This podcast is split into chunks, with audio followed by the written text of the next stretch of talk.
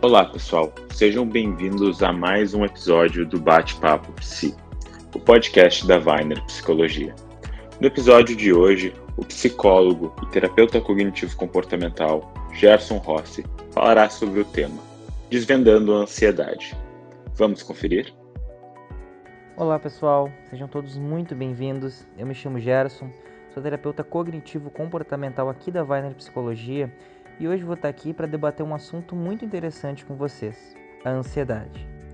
Como já mencionado, a ansiedade é sempre um assunto que gera muito interesse nas pessoas né, e que também é um dos uh, motivos mais recorrentes pela busca do tratamento psicoterápico e também das várias e diferentes formas de autoconhecimento. Né? Por que isso? Bom, para começar, a ansiedade, de uma forma generalizada, todas as pessoas sentem. Né? É, uma, é um sentimento comum a todos nós, porém uh, vivenciado de forma muito subjetiva a todos.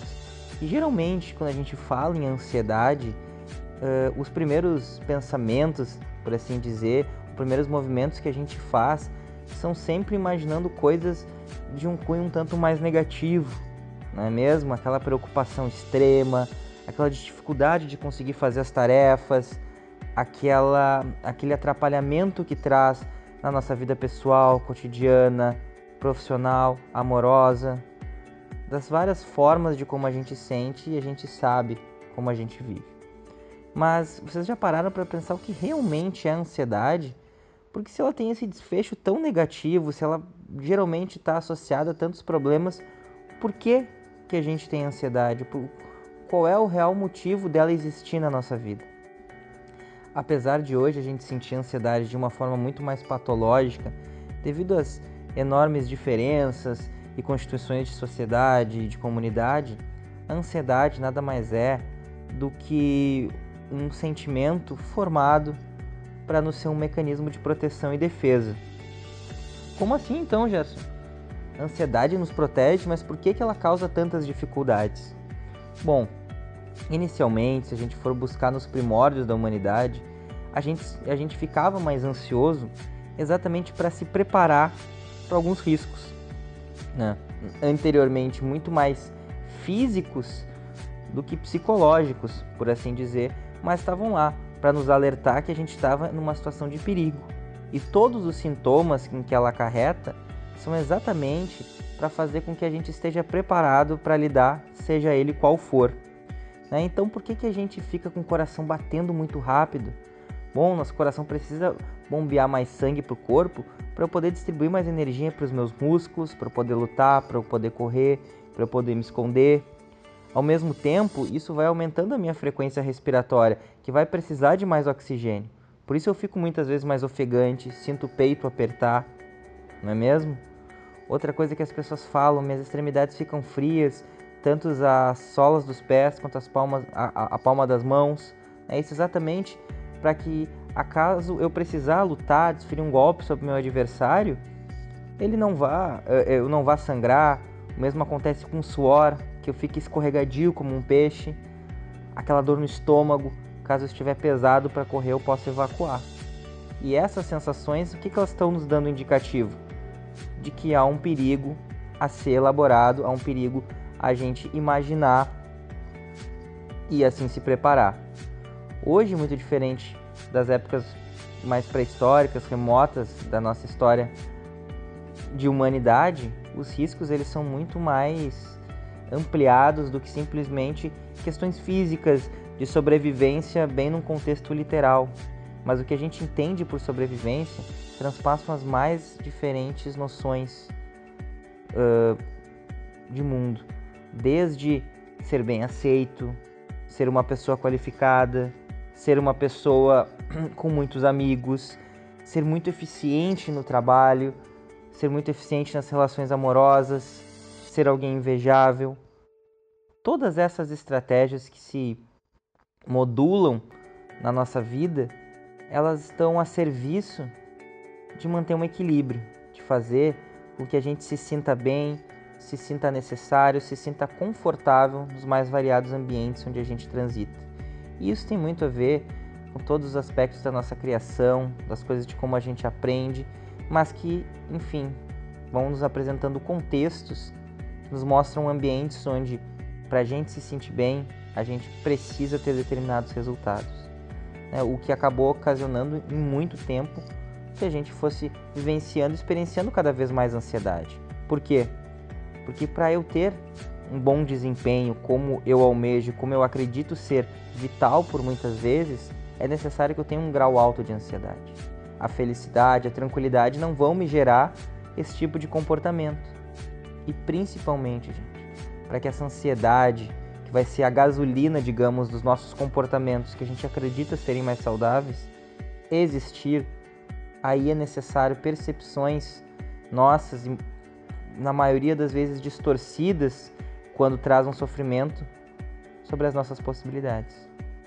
Quantas vezes a gente acredita que determinado resultado numa prova, né, ser bem aceito em determinado grupo, precisar ser o melhor, o mais bonito, o mais confiável, algo de extrema necessidade vital, beirando um desespero quando essas coisas não acontecem.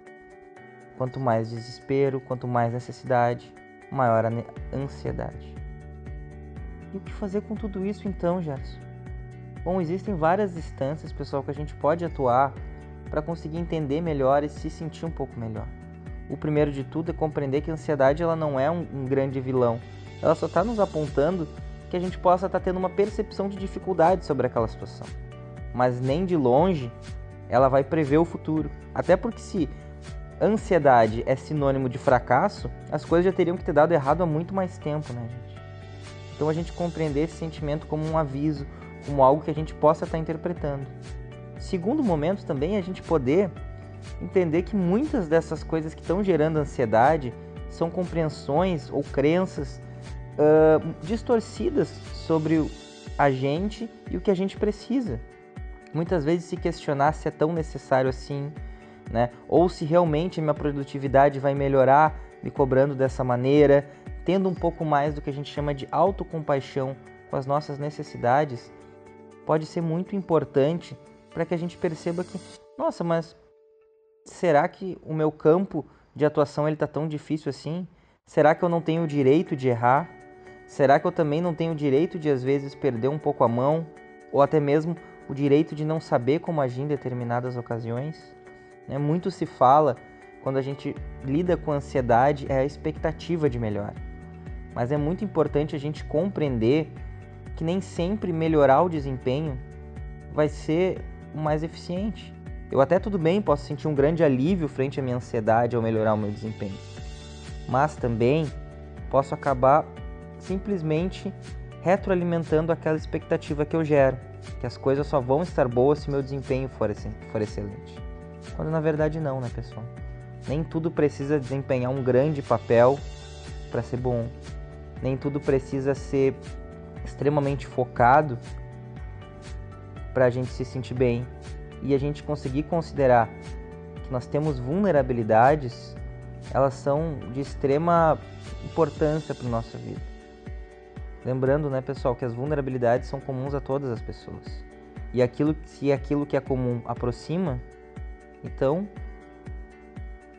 ser vulnerável na frente dos outros, se mostrar precisando de ajuda, se demonstrar uh, nervoso frente a dificuldades, pode também gerar ajuda, empatia e a conexão que muitas vezes a gente buscava através do desempenho.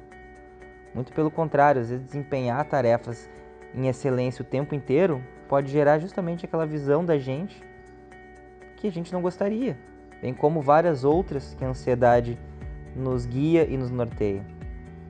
E por último, né, pessoal, a gente sempre também conseguir olhar para os nossos sentimentos, aceitar o que está acontecendo, mas compreender que eles vão ter um pico, que eles vão passar e que se a gente só vai conseguir raciocinar, se a gente só vai conseguir eh, ter uma outra visão sobre essa sensação quando tudo isso passar, que a gente possa explorar coisas mais positivas ao longo da nossa semana, não ficar chocando esse tipo de ideias, porque às vezes por mais eficiente que a gente seja, se todo, se a gente só fica focado nos problemas, a tendência é ficar cada vez mais ansioso.